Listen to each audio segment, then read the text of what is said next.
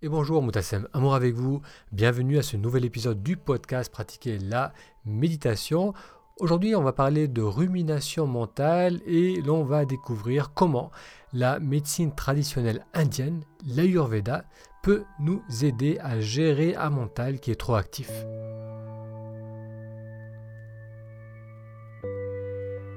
Si c'est la première fois que vous découvrez le podcast Pratiquer la méditation, bienvenue. J'y parle de méditation et de comment méditer nous aide à nous reconnecter à la joie de vivre le moment présent.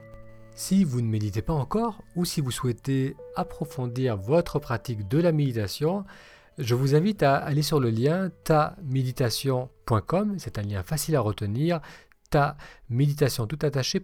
Ça vous permettra d'accéder à un mini cours d'introduction à la méditation. Ça vous permettra également de découvrir l'expérience Méditer aujourd'hui, qui est une plateforme en ligne qui vous propose des séances chaque semaine en direct qui vont vous aider à approfondir votre pratique de la méditation pour vous connecter de plus en plus au sentiment de paix, de confiance et de joie. Donc pour cela, il vous suffit d'aller sur le lien taméditation.com. L'épisode d'aujourd'hui est un épisode interview où je m'entretiens avec Rita Oysterbeck qui est thérapeute ayurvédique et formatrice en ayurveda et on va explorer ensemble comment cette médecine traditionnelle indienne peut aider lorsqu'on a un mental qui est très actif, lorsqu'on a tendance à ruminer sans cesse. Et bonjour Moutassem, amour avec vous, bienvenue à ce nouvel épisode du podcast Pratiquer la méditation. Aujourd'hui on va parler de gestion du stress et on va voir du côté de la médecine traditionnelle indienne. Et pour cela j'ai le plaisir de m'entretenir avec Rita Osterbeek qui est thérapeute ayurvédique et formatrice en Ayurveda. Rita, bonjour, merci de participer à ce podcast. Bonjour Matassem, merci pour ton invitation. Alors je ne t'ai pas demandé avant comment prononcer ton nom, j'espère que je n'ai pas trop massacré ton nom de famille. C'est pas grave, c'est Osterbeek qu'on dit, mais euh, depuis toute petite, on, a toujours massacré mon nom, donc c'est pas grave. Osterbeek, d'accord. Très bien, donc tu es aussi naturopathe, tu as également exercé en tant qu'infirmière euh, pendant plus de 5 ans dans, dans les urgences et au bloc opératoire.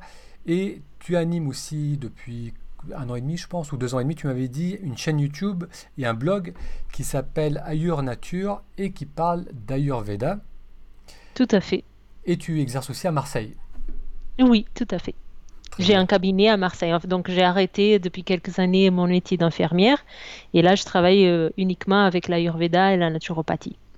Très bien. Alors donc là, je donnais un, un bref résumé de ton parcours. Alors est-ce que toi, tu peux nous parler un peu de, ce parcours, de ce qui t'a amené à découvrir l'Ayurveda et à approfondir cette, médecine indienne? Oui, en fait, l'Ayurveda, je l'ai toujours connu parce que euh, forcément ma grand-mère, elle est indienne, donc euh, c'est quelque chose que euh, je connaissais un petit peu comme ça. mais quand j'ai dû faire l'équivalent du bac et tout ça, moi, j'étais intéressée pour faire la réflexologie plantaire à l'époque, mais mon père voulait que je fasse un vrai métier. et du coup, j'ai fait les études d'infirmière. Euh, un métier que j'aime beaucoup. Donc, j'ai travaillé aux urgences et au bloc. Et c'est en arrivant en France, du coup, pour travailler aux urgences, que euh, ce besoin de, des médecines naturelles, il s'est réveillé à nouveau. Donc, j'ai fait mes études de naturo, de réflexologie. Et euh, plus tard, quelques années plus tard, j'étais à Marseille. Et là, c'était un vrai besoin euh, personnel parce que j'ai continué à travailler comme infirmière euh, parce que les études de naturopathie, j'avais fait à titre personnel pour moi, pour mon entourage. C'était pas pour exercer. Et là, j'ai eu, alors j'étais heureuse de ma vie, mais il me manquait quelque chose. j'avais mon compagnon, euh, que j'ai toujours aujourd'hui, j'avais beaucoup de choses, et mon, métier qui me convenait, mais il me manquait quelque chose. Donc, euh, je pars euh, en Inde avec un billet simple d'aller, en fait. Et c'est là que j'atterris dans une clinique ayurvédique et, et que l'aventure a commencé. Quoi.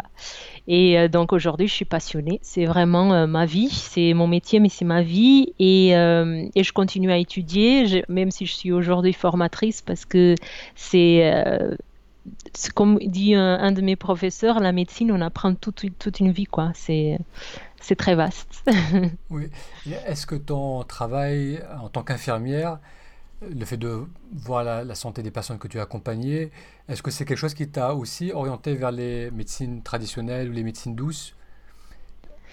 Je pense pas, euh, parce que c'est quelque chose qui est en moi depuis longtemps, depuis toujours. Euh, ma grand-mère, là pour le coup, euh, ma grand-mère qui a aujourd'hui 100 ans d'ailleurs, elle va faire bientôt 101 ans, elle, s'est toujours soignée avec tout ce qui est naturel, même si elle a des maladies, qu'aujourd'hui elle doit prendre des médicaments. je sais pas, je, je, pense que ça vient beaucoup d'elle. Et, et dans ma formation d'infirmière, en fait, on avait des au Portugal, on fait quatre ans d'études et euh, à un moment donné, il y avait une classe supplémentaire si on voulait apprendre sur les thérapies complémentaires, mais il n'y avait pas la place pour tout le monde et j'ai pas eu la chance de participer à cette classe. Euh, peut-être qu'à ce moment-là, euh, le fait d'avoir parlé avec mes collègues, ça me réveille encore plus cette envie. surtout, ma, dernière année de, de soins infirmiers, d'études de soins infirmiers, a été assez dure parce que j'étais pas bien dans ma peau, etc. pour des des, questions euh, personnelles. Euh, et du coup, j'ai beaucoup remis en question. J'ai fini ces études grâce à mes collègues qui ont beaucoup insisté. Euh, Tiens, Rita, tu as presque fini, maintenant tu vas finir. Et heureusement que je l'ai fait parce que c'est un métier que j'adore et qui m'a permis de travailler aux urgences et au bloc opératoire, chose que j'ai adoré. Mais c'est vrai que mon, appel d'âme, ce qui, ce qui me tient vraiment à cœur, c'est vraiment l'Ayurveda. C'est cette médecine qui relie le corps et l'esprit. Et euh, le, fait de voir l'alimentation comme quelque chose de fondamental, je pense que c'était un moi parce que, euh, par exemple, en, tant qu'infirmière, à la fin des études au Portugal, on fait euh, une étude scientifique, si on peut dire comme ça, une petite étude scientifique. Donc, on apprend toutes les, les étapes pour le faire. Et donc, moi, je l'avais fait sur la nutrition déjà. Mais c'était complètement différent de la vision que j'ai de la nutrition aujourd'hui. C'est-à-dire que à l'époque, on étudiait la, nutrition. Euh, j'ai fait euh, euh, les, études que j'ai fait, les, recueils de données étaient à l'hôpital. Donc, toute la vision était basée sur, les menus étaient basés sur protéines, lipides, glucides. Il n'y avait pas la notion de plaisir. Il y a beaucoup de beaucoup de, patients pour le nombre de soignants. Donc en fait, les soignants, ils essayaient de, donner la, nourriture le plus vite possible. Euh, il y, a une notion, alors que euh, maintenant, je vois que l'alimentation, c'est ça qui fait notre santé. C'est pas que ça, bien sûr, mais c'est euh, déjà, je l'ai compris avec la naturopathie, mais avec l'ayurveda, c'est encore plus évident que tout ce qu'on prend par notre bouche, mais par nos cinq sens en fait, par exemple, nos émotions, selon l'Ayurveda, on a une digestion aussi de ces émotions. Et euh, c'est toutes ces choses-là qu'on prend tous les jours, tous les jours à petite dose, qui vont faire notre, qui vont créer notre état de santé. Et cette vision, on n'a pas du tout aux soins infirmiers. D'ailleurs, quand j'ai fait ma, reconversion euh, professionnelle, euh, c'est rigolo de voir comment ça se, ça se manifeste, qu'est-ce que ça crée chez l'autre chez, mes collègues infirmiers, parce que euh, forcément, quand, quand, on voit quelqu'un, quand on, aime ce que quelqu'un fait, ou quand on, critique négativement ce que quelqu'un fait, c'est toujours par rapport à nous, à nos désirs. Et, euh, à nos désirs, à nos souhaits, à, ce qu'on aspire. Euh, et, c'est vrai que j'ai travaillé au bloc quand j'ai décidé de, quitter, de, de, créer mon cabinet. et, et c'était c'était un peu la découverte de voir euh, certaines personnes, je m'attendais, qui soient euh, contents de moi, d'autres personnes qui, euh, qui critiquaient, mais je voyais parce que c'est ce qu'ils auraient voulu faire. Et, et, donc c'est intéressant, mais je dirais pas que c'est les soins infirmiers qui m'ont amené là, peut-être. Oui, c'est vrai que là, la façon dont, dont je voyais cela, c'était pas nécessairement que les études ou le parcours d'infirmière t'aient amené dans cette direction, mais c'est aussi peut-être le contraste de suivre des personnes qui sont dans un modèle allopathique, qui n'ont peut-être pas cette vision euh, de la santé, de l'alimentation, une vision beaucoup plus holistique. Et comme toi déjà, tu avais cette intuition ou déjà tu t'intéressais à cela, peut-être voir ce contraste et se dire que si cette personne, elle prenait le temps peut-être de manger différemment, de s'écouter davantage, ça changerait complètement sa santé aujourd'hui. Et voir que l'approche, on va dire, allopathique est peut-être euh, et c'est un, peu obtus, un peu parfois un peu excessive euh, par rapport à, comment on agit sur les organes ou sur la santé et qu'on pourrait travailler d'une manière beaucoup plus subtile. En fait, euh, mon, mon, premier métier d'infirmier, c'était aux urgences et en, arrivant en France, ça m'a choqué beaucoup en fait. Parce que pendant mes études, euh, aussi je pense que l'enseignement et l'approche au Portugal peut-être est un petit peu différente qu'en France. Au Portugal, j'avais travaillé, euh, mais c'était plus des stages. Euh, j'ai peu travaillé une fois que j'étais infirmière, vraiment. Je suis venue direct en France. Et, et en fait, aux urgences, j'ai vu ce rapport à l'argent parce qu'on enfin, on parlait tout le temps d'argent en fait, et indirectement. Et, euh, le fait de voir, euh, comme j'ai travaillé aux urgences, je voyais les urgentistes, mais je voyais tous les médecins, tous les spécialistes. Et donc, quand on avait par exemple un patient qui avait des problèmes cardiovasculaires, donc euh, qui a des problèmes de cœur et de poumon, parce que souvent c'est lié, et quand ce patient-là, on sait que ça rapporte pas beaucoup, euh, on voyait un petit peu la guerre entre les pneumologues et les cardiologues qui voulaient se refouler le patient. Et, c'était c'était pas beau à voir. Donc ça, ça quelque chose qui m'a choqué profondément euh, au début de ma carrière. Après, je pense qu'on apprend parce qu'il y a beaucoup de bonnes choses à l'hôpital. Hein, donc, euh, j'ai pas du tout ce discours que l'hôpital ne sert à rien, que le médecin ne comprend rien. Il y a beaucoup de personnes dans le, dans le bien-être et dans les soins naturels qui ont ce discours. Moi, pas du tout. Euh, parce que je pense que c'est nécessaire quand c'est nécessaire. Mais il y a des choses qui sont peut-être un petit peu moins humanisées. Mais je ne pense pas que ça soit lié aux médecins en particulier. C'est la façon dont on a créé ces institutions qui sont les hôpitaux, qui finalement sont des entreprises et qui doivent faire un chiffre d'affaires. C'est la façon dont c'est créé un Occident, je pense, qui rend les choses un petit peu moins humaines. Parce que, euh, comme dit un de mes professeurs aussi en Ayurveda, il dit si vous, avez, vous allez en, Inde dans un hôpital ayurvédique où l'Ayurveda et l'allopathie se fait en collaboration, euh, nous, à l'hôpital, on a cinq minutes pour voir un patient.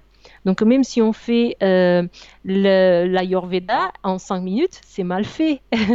Donc je pense que c'est l'organisation qui est derrière qui, qui oblige les choses à faire comme ça. Et c'est pour ça que j'étais autant choquée. Et, là, pour le coup, je pense que oui. Je pense que ces chocs-là, qui a choqué avec moi, avec ma personnalité, avec mes croyances, euh, peut-être ça m'a contribué à partir plus dans les médecines traditionnelles.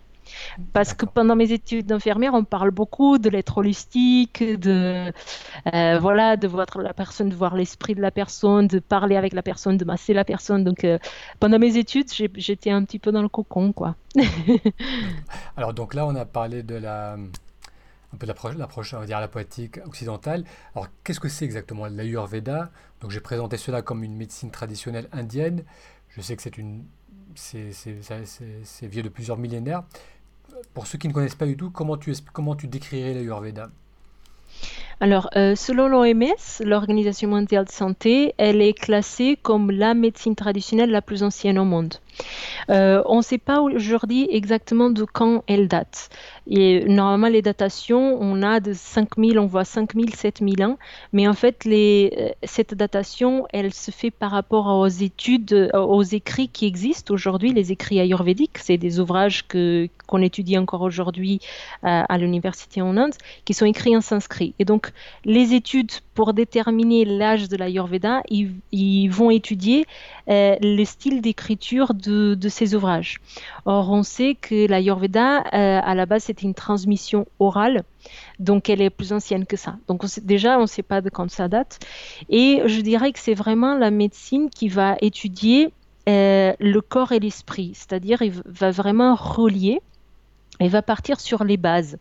Euh, donc il y a une connaissance qui précède l'Ayurveda, qui est euh, le simple, c'est un système d'énumération qui nous explique comment l'univers a été créé. Ok, c'est basé dans, l'observation, dans l'observation du monde qu'on a autour de nous.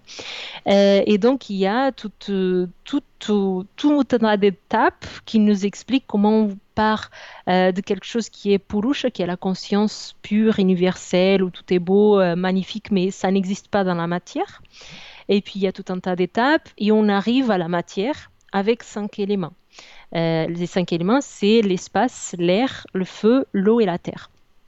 Et du coup, après, euh, vu que la matérialité, elle existe sous forme de ces cinq éléments, tout ce qui existe autour de nous et à l'intérieur de nous, c'est aussi ces cinq éléments.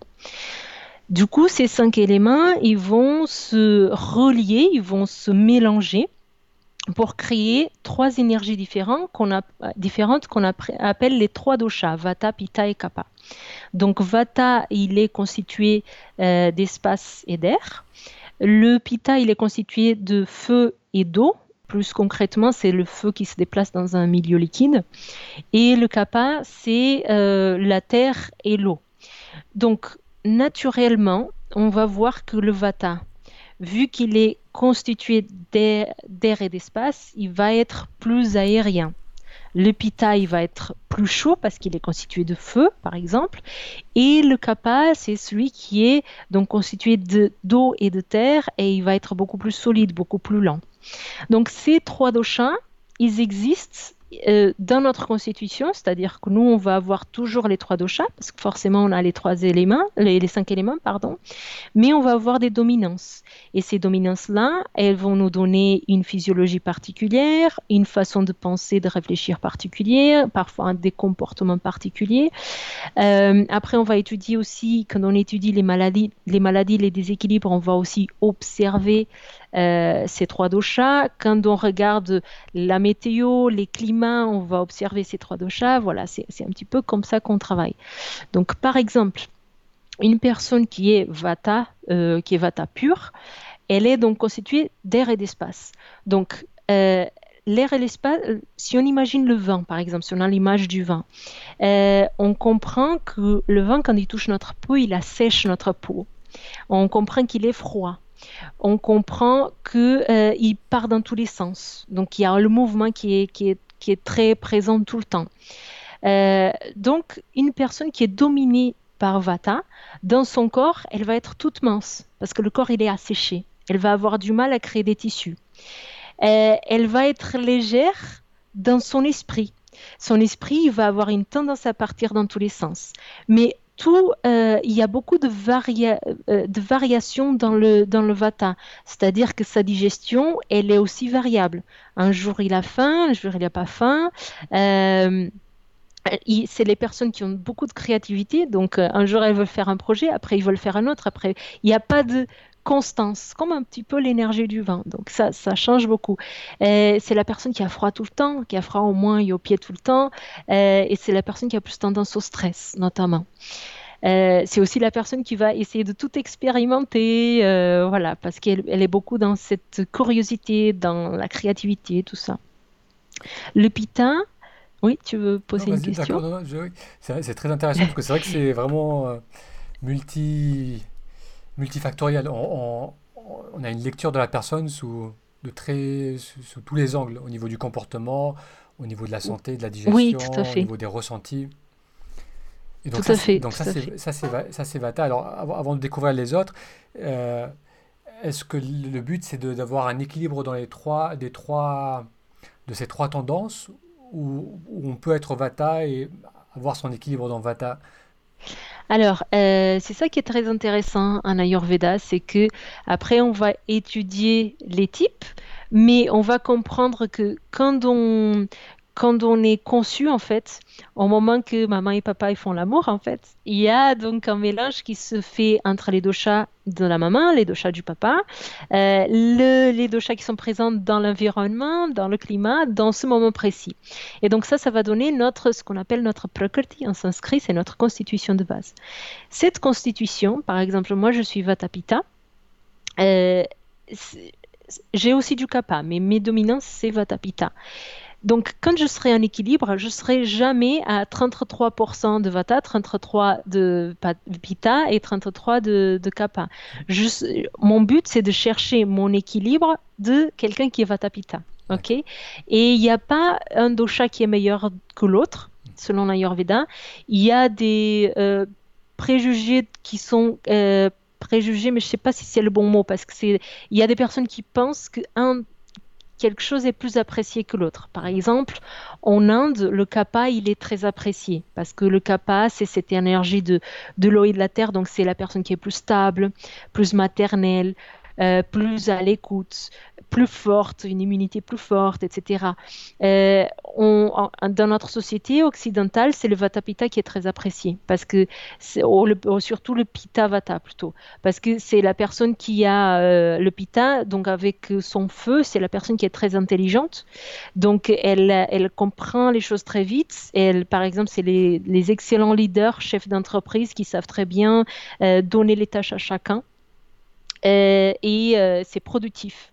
Et donc, dans notre société, c'est vrai que le Vata Pitta, le Pitta, il a le côté productif, le Vata, il a le côté créativité, faire des choses. Les deux ensemble, ça donne quelque chose de très productif. Et c'est quelque chose qui est très apprécié dans notre société. quand ce qui n'est pas terrible pour la personne, quand elle vit dans cette société, parce que du coup, il y a une des bases de l'Ayurveda, c'est que le semblable augmente le semblable et le contraire diminue. C'est-à-dire que pour équilibrer notre nature, il faut nous donner le contraire. Donc une personne de qui est Vatapita, qui est dans une société qui le pousse à l'extrême du perfectionnisme, de la production, etc., etc., elle va avoir tendance à être de plus en plus déséquilibrée. Et euh, c'est là qu'il y a les problèmes, les déséquilibres, voire les maladies qui commencent à surgir euh, selon l'Ayurveda. D'accord, c'est un vaste domaine et c'est passionnant. Et donc je pense sur ton, j'imagine que sur ta chaîne YouTube, tu, as, tu parles de tous ces, euh, de toutes ces dynamiques, de, comment chaque, euh, chacun de ces trois éléments, chacun de ces trois fonctionnements se manifeste. Ça, tu as, tu as des épisodes sur ta chaîne? Tout à fait. C'est quand j'ai créé la chaîne, euh, les premières vidéos que j'ai fait, c'est j'ai fait cinq vidéos, j'ai même fait six euh, sur les cinq éléments. Et après, j'ai fait une vidéo pour chaque constitution simple, Vata, Pitta et Kappa. J'ai fait une vidéo pour chaque constitution double, Vata, Pitta, Pitta, Vata, Kappa, Vata, etc. Et une, une, une vidéo pour la constitution tridoshique, donc la personne qui est dominée par Vata, Pitta, Kappa où tout est un peu plus euh, équilibré. Donc j'ai fait tout ça, expliqué, euh, où je parle donc du, physique, du mental, du comportement et comment s'équilibrer, surtout.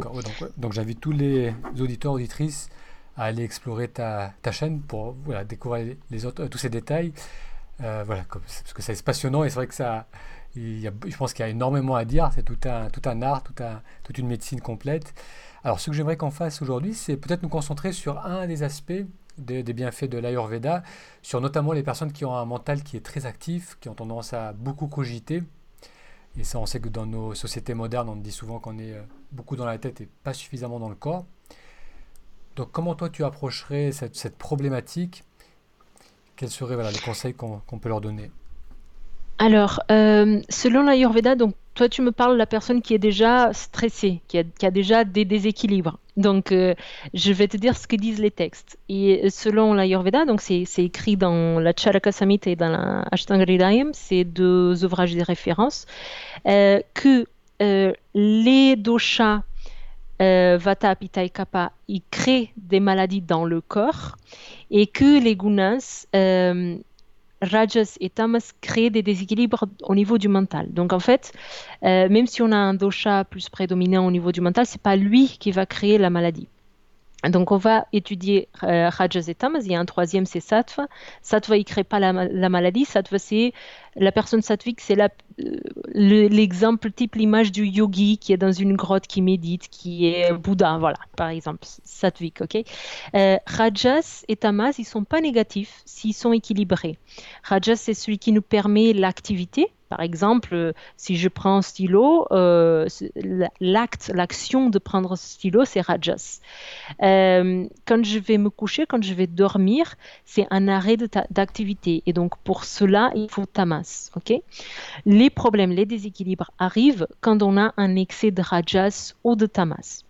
Donc, excès de rajas, euh, c'est typiquement la personne qui vit dans, cette société. Donc, elle, elle va travailler à l'extrême, elle euh, elle n'a pas assez de temps, donc elle va pomper dans ses heures de sommeil, elle va s'empêcher de dormir, donc elle va empêcher ta masse de fonctionner. Et, elle va accélérer, accélérer, continuer euh, dans cette activité rajasique. Euh, et du coup, ça va faire qu'à la longue, elle risque de faire par exemple un burn-out. Euh, ça, c'est dans un extrême.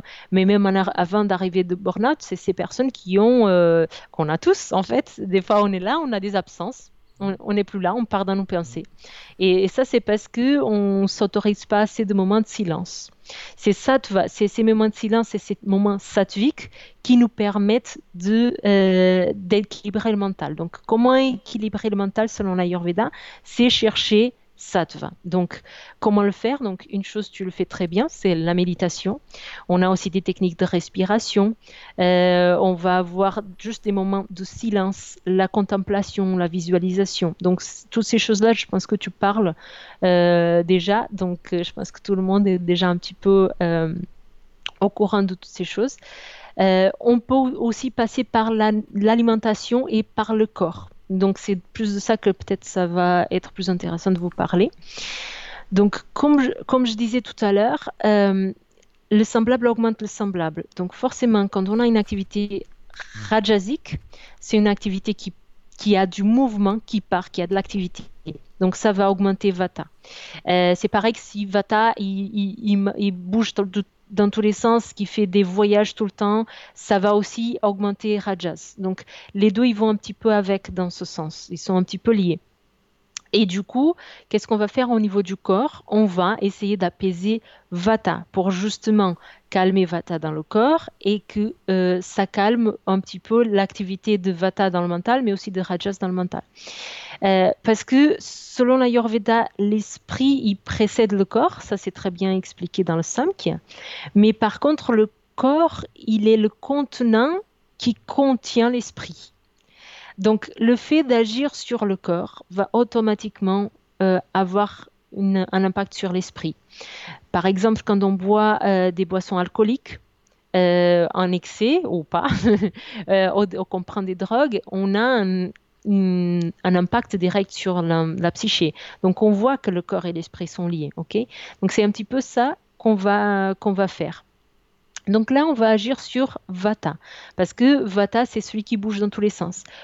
Quand on arrive à arrêter un petit peu ce mouvement de Vata, quand on arrive à trouver ces moments de quiétude, de silence, de stabilité, ah, d'un coup, on est plus stable. et c'est beau. Alors, comment faire? Euh, Vata, il est froid, il est sec, il est bougeant. Donc, on va le donner le contraire, tout simplement. Une thérapie qui est très conseillée, euh, alors en Ayurveda, euh, quand on parle de thérapie de traitement, on parle tout ce qui est alimentation, conseil en alimentation, conseil en hum, gestion du mental, en exercice physique, pour nous, c'est un traitement. Ok, c'est pas forcément donner des plantes et, des choses comme ça. Donc, un traitement qu'on donne pour Vata, c'est par exemple prendre un verre d'eau chaude le matin. Donc, le matin, la première chose qu'on fait, c'est de faire bouillir de l'eau et d'attendre que cette eau elle refroidisse un petit peu pour, euh, pour, pour pour pas se brûler bien sûr, mhm. mais la boire chaude. Et, le chaud, il va. Excuse-moi, tu la, et tu la bois comme si tu buvais de l'eau tiède. Tu la bois d'un coup ou tu la, tu la sirotes comme si c'était un. Il n'y a pas besoin de la boire d'un coup. Mhm. Euh, d'ailleurs, tout ce qui est mouvement très rapide, c'est pas très conseillé pour Vata. Euh, l'idée, c'est de surtout d'avoir de la régularité. Mhm. Et c'est là où Vata, il a beaucoup, beaucoup de mal parce qu'il adore l'instabilité. Il adore faire un jour prendre le petit déjeuner, l'autre jour je ne le prends pas, euh, un jour regarder un film, l'autre jour bouquiner. Et en fait, ce qui va vraiment calmer Vata, c'est de trouver de la régularité parce que c'est son opposé. Donc, quand on dit un verre d'eau chaude le matin, c'est que tous les matins, on se lève et on prend un verre d'eau chaude. Et la chaleur, c'est incroyable comme ça apaise Vata.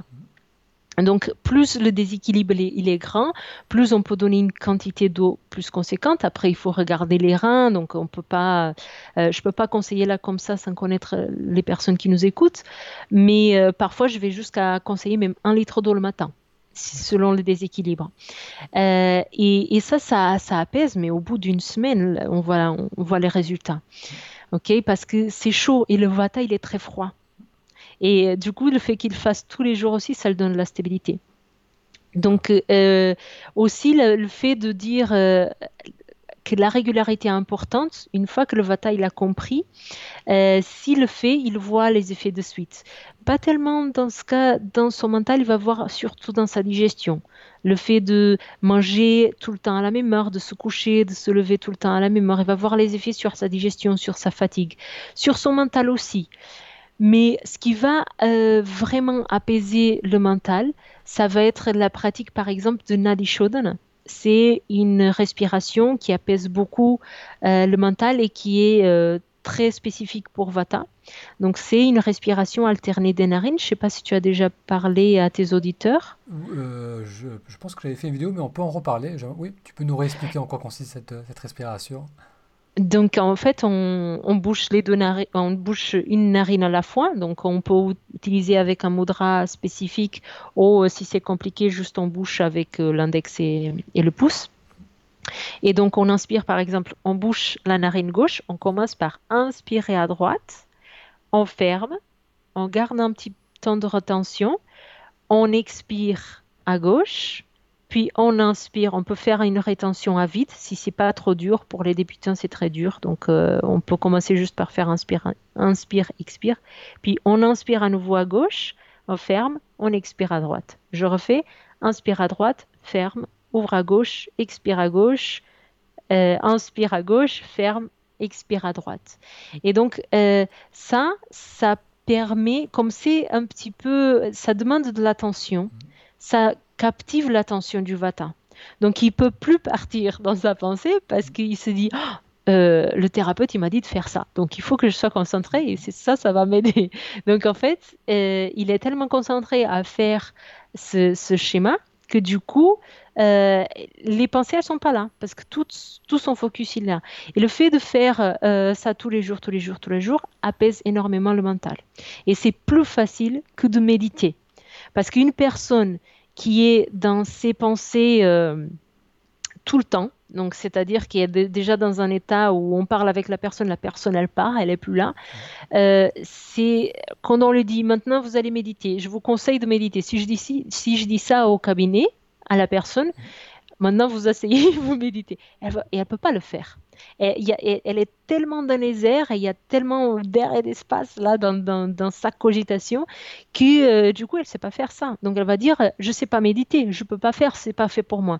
Et pourtant c'est accessible à tout le monde. Donc le Nadi Shodhana c'est quelque chose qui est plus facile parce que ça part, on doit être concentré sur les doigts, ça passe par le corps, par le souffle. Donc c'est plus facile de commencer comme ça. Oui, c'est vrai.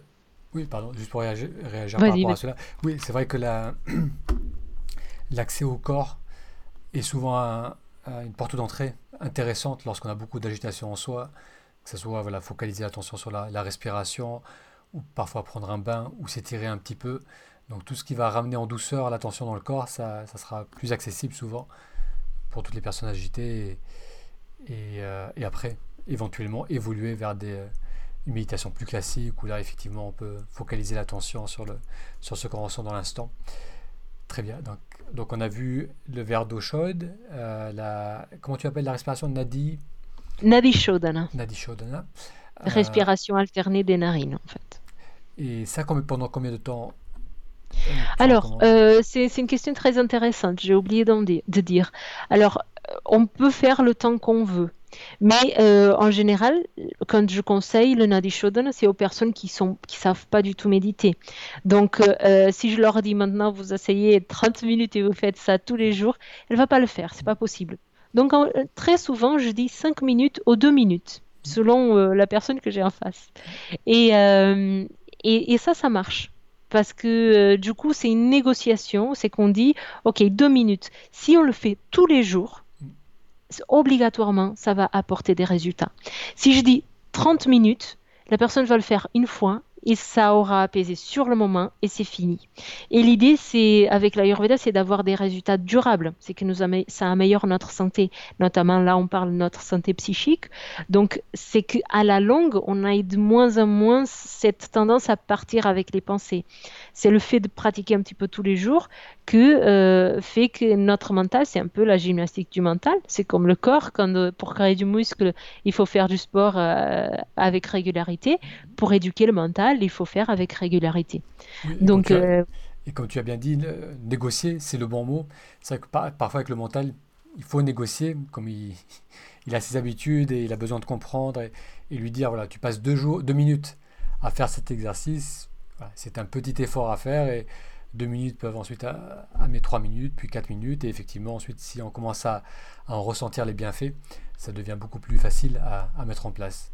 Et donc ce que j'ai bien, compris, il y a l'habitude, il y a je veux dire, le, l'action que tu proposes, mais il y a aussi le bienfait de la régularité. C'est-à-dire non seulement ce que je fais, le verre d'eau, cette respiration me fait du bien, mais c'est aussi de, la faire, de, faire, de faire jour après jour, à peu près au même moment, d'installer cette régularité. Il y a aussi un bénéfice à cela. Ça, c'est fondamental pour la personne qui a, euh, pour, si on veut, si notre cible est Vata, si on veut cibler Vata, la régularité, c'est la base. C'est s'il n'y a pas de régularité. Si je dis non shodana, mais qu'un jour la personne elle fait à 8 heures du matin, l'autre jour à 6 heures de l'après-midi, et, que là euh, on est perdu. Parce qu'il faut ancrer, il faut quelque chose d'ancrage. Parce que le vata, voilà, c'est l'air et l'espace. Il n'a pas de terre, il n'y a pas d'ancrage. Donc il faut qu'on crée ces moments d'ancrage. Et il a du mal parce qu'il n'aime pas. Plus on est dans l'air et dans l'espace, plus on, a envie d'y être. Donc euh, c'est vraiment très très important. Après, on a d'autres choses plus faciles. Donc, euh, moi, je donne toujours plusieurs conseils et il y a toujours cette négociation de voir. Et je dis à la personne de appliquer une chose après l'autre et commencer par ce qui est plus facile. Parce que si c'est facile, on va le faire et on va le faire dans la durée. Et une fois que c'est installé, la première habitude, on peut installer une deuxième. Donc il y a autre chose qui apaise beaucoup Vata, c'est les automassages. Donc se huiler la peau avec l'huile de sésame. Pourquoi l'huile de sésame? Parce qu'elle est à potence chaude, réchauffante. Et comme le Vata il est froid, ça va l'apaiser Et forcément, si on apaise, là, il va avoir un impact plus sur le corps. Donc, euh, les automassages avec l'huile de sésame, c'est super, surtout si on a des tensions musculaires, des crispations. La crispation de Vata due au stress, elle est très typique. C'est les personnes qui, qui euh, sont dans le stress et du coup, elles se crispent et elles ont mal là au cervical. Donc, les automassages à Bienga, elles sont super. Donc, forcément, ça va agir sur le corps, mais aussi sur l'esprit. Et on a euh, tout un tas de, choses. Les conseiller de rester plus, euh, de ne pas partir dans tous les sens. Donc euh, parfois j'ai des personnes qui, dès qu'il y a un week-end, ils partent. Dès voilà. Après c'est la vie aussi. Des fois c'est le travail, donc on peut rien faire. Mais ces personnes, si on arrive à les, les apprendre à quand on déménage ou quand on, quand on voyage, de rester un peu plus de, trouver des moments d'ancrage. Donc, si par exemple la personne elle aime voyager tous les week-ends, c'est très bien, mais euh, de créer des moments de silence dans son week-end, par exemple. Parce que tout ce mouvement, tout ce qui est voiture, prendre trop euh, l'avion, euh, marcher en excès, faire du sport en excès, ça, c'est des choses qui déséquilibrent Vata. Et comme Vata, c'est celui qui est le plus curieux de, tout, de tous, c'est celui qui va tout expérimenter. Et du coup, c'est lui qui va se mettre encore plus en, déséquilibre. Euh, par exemple, le yoga, c'est quelque chose qui le Hatha Yoga, c'est une activité qui va équilibrer les trois doshas. Mais tout dépend de comment on le fait. Donc le Vata, il a besoin de le faire lentement et il a besoin de le faire avec les respirations, en portant toute son attention sur, chaque posture. Donc l'idéal, c'est qu'il fasse une posture, qu'il observe et qu'il reste longtemps. Alors il déteste ça, bien sûr, parce que lui, il veut bouger. Ce qu'il aime, c'est l'ashtanga, euh, yoga, pardon ou euh, le Bikram yoga où euh, ils sont dans une salle super chaude. Donc le chaud, c'est sûr que ça apaise Vata, mais le Vata, il est hyper laxe. Il est mince et il est hyper laxe. Donc, il a une grande facilité à faire du yoga. Plus, sauf s'il est pas, sauf s'il est trop raide suite à ses stress. Mais euh, en général, il est déjà assez souple. Et le fait de le faire dans, une euh, salle comme ça, euh, ça va augmenter encore son, sa souplesse et ça risque d'avoir des déchirures, etc. Donc, c'est pas, c'est pas terrible de faire des choses dans l'extrême. C'est intéressant ça. Donc, tu, tu expliques que là, on a tendance à être attiré vers ce qui correspond avec notre nature mais c'est pas forcément bénéfique. Alors, euh, pour te répondre à cela, euh, dans les textes, on a cette explication aussi. Si on est équilibré, si nous, nous notre prakriti, elle est parfaite et qu'on n'a aucune vikriti, c'est des déséquilibres, là, on est attiré par les choses qui nous font du bien. C'est-à-dire, si je me sens si j'ai froid, je vais me, réchauffer, je vais mettre un menton, je vais mettre mes pieds dans, dans l'eau chaude, etc. Ça, c'est quand je suis équilibré. Quand je suis déjà dans les déséquilibres, plus le déséquilibre il est important, plus je vais être attiré par les choses qui ne me font pas du bien. Et le sucre, c'est un exemple très fort avec ça. Quand on a une addiction au sucre, plus cette addiction elle est forte, plus on est attiré par le sucre. Et, euh, et, c'est un petit peu ça dans tout. Et aujourd'hui, en fait, ça, on le comprend avec l'Ayurveda, c'est que quand on parle de s'équilibrer, on comprend aussi que la vie, Ayurveda, c'est la science de la vie. Et, mais euh, Ayur, c'est vie, mais euh, c'est un verbe en fait. C'est pas un substantif. Donc, euh, on voit cette vie de façon évolutive. Donc, on n'est jamais, on peut jamais être équilibré à 100%, si je peux dire. Parce que notre milieu extérieur, il bouge sans cesse et, et du coup, euh, on est toujours bougeant. Il y a toujours des choses qui bougent. Si, on est équilibré à 100%, c'est que c'est qu'on est mort. Oui, oui, donc on n'est plus équilibré. Voilà. Donc, Mais on, continue l'adaptation par rapport à, à l'environnement. Voilà, mais si on est, si on est dans un équilibre euh, bougeant, c'est-à-dire si on arrive à bouger et s'équilibrer en même temps que les saisons, que les déséquilibres qui se passent, des petits déséquilibres internes qui se passent, si on arrive à s'équilibrer, on va continuer à être toujours attiré par les choses qui nous font du bien. Le problème arrive quand euh, on s'écoute pas. Euh, ça, dans une de mes formations en Inde, j'ai trouvé ça très intéressant. Dr Joshi disait première cause des maladies selon l'Ayurveda, c'est euh, euh un problème de bouddhi. Bouddhi, c'est le discernement. C'est que on n'écoute pas notre discernement. Parce que le discernement, dans le samkhya, il vient encore avant notre mental. Donc il vient avant le corps, mais il vient avant notre mental. Et il est là. Mais on l'écoute pas. Et on l'écoute pas, on l'écoute pas, on l'écoute pas. Et puis on est déséquilibré, et puis on est attiré par d'autres choses. Voilà comment ça se passe. Très bien. C'est passionnant. Et, donc là, tu as donné des, euh, des des conseils très concrets que les, euh, les auditeurs et les auditrices vont pouvoir expérimenter. Donc on a vu, euh, pour récapituler, l'eau chaude, l'exercice de respiration alternée, le, Alors j'ai parlé... L'huile de sésame. L'huile de sésame... Oui. Moi, vas-y, pardon. L'huile de sésame, ça se trouve euh, facilement. C'est quelque chose qu'on peut trouver dans les magasins bio, dans les pharmacies. Oui, oui, oui. Aujourd'hui, oui. Alors, euh, on va choisir une huile de sésame qui n'est pas torréfiée, et donc là, c'est un peu plus compliqué à trouver. Si on ne trouve pas une huile de sésame qui n'est pas torréfiée, vous pouvez aussi faire euh, des automassages avec l'huile de sésame torréfiée, mais euh, forcément, elle aura un petit peu moins de propriété. mais bon, si vous la chauffez, elle, elle, agira quand même sur le corps. Le grand inconvénient, c'est qu'elle a un odeur fort. Et euh, du coup, si on veut faire les automassages, c'est bien qu'il n'y a pas d'odeur pour qu'on puisse après aller travailler, etc. et pas avoir l'air d'un yogi bizarre. Très bien. Alors, est-ce que, est que tu aimerais ajouter quelque chose par rapport à ce sujet qu'on a, qu'on a exploré, euh, cet équilibrage de, de l'agitation et, alors, euh, la question, c'est que je peux dire plein de choses. Hein. Ça dépend du temps qu'on a. Donc, euh, déjà, pour faire juste le récapitulatif, comme tu faisais tout à l'heure, donc le verre d'eau chaude le matin, euh, les automassages à l'huile de sésame, on... dormir, ça, j'ai pas, pas dit. Dormir, c'est très important pour le vata. Donc, mm. posez-vous deux, deux questions. Combien d'heures de sommeil vous avez besoin et combien d'heures de sommeil vous dormez?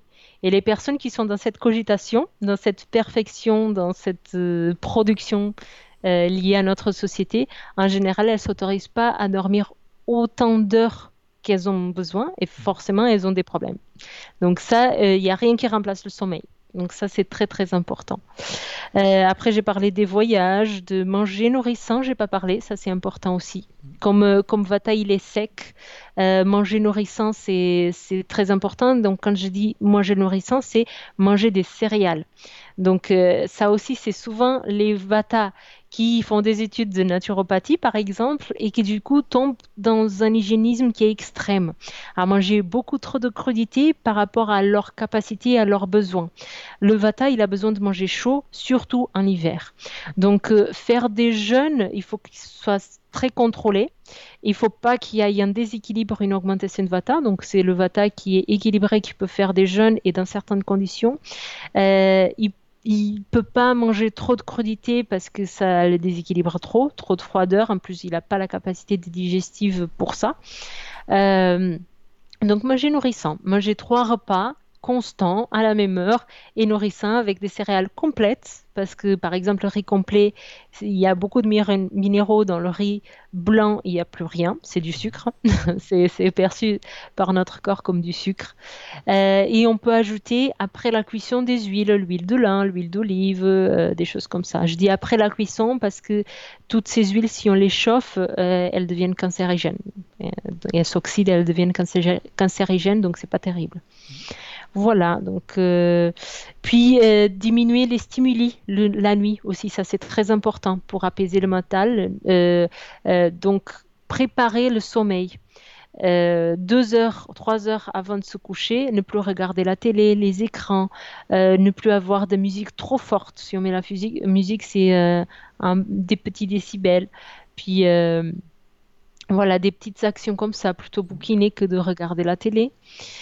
Euh, diminuer les substances euh, qui sont très excitantes, comme le café, l'alcool, le, tabac. Tout ça, ça va déséquilibrer. Euh, pour le coup, il n'y a pas que Vata, tous, les deux chats, mais pour le mental, il y a un grand impact. voilà. Et après, je, peux rentrer plus en profondeur, je peux aller encore plus en détail. Je ne sais pas si c'est intéressant, parce qu'après, dans le Vata, on a cinq sub-Vata, sub-dosha, et donc, il est intéressant de travailler avec un deux en particulier. Donc, à Panavayu, c'est celui qui régule les cinq sens. Euh, la, réception des, informations de l'extérieur. Donc, pour apaiser à Pana, euh, euh pardon, pas Panavayu, c'est très intéressant de faire le Nadi Shodhana dont, je parlais. Et après, dans les sous-doshas, c'est très important d'apaiser à Panavayu. Panavayu, c'est celui, Vayu, c'est euh, air, donc euh, c'est soupe dosha de Vata, bon, peu importe.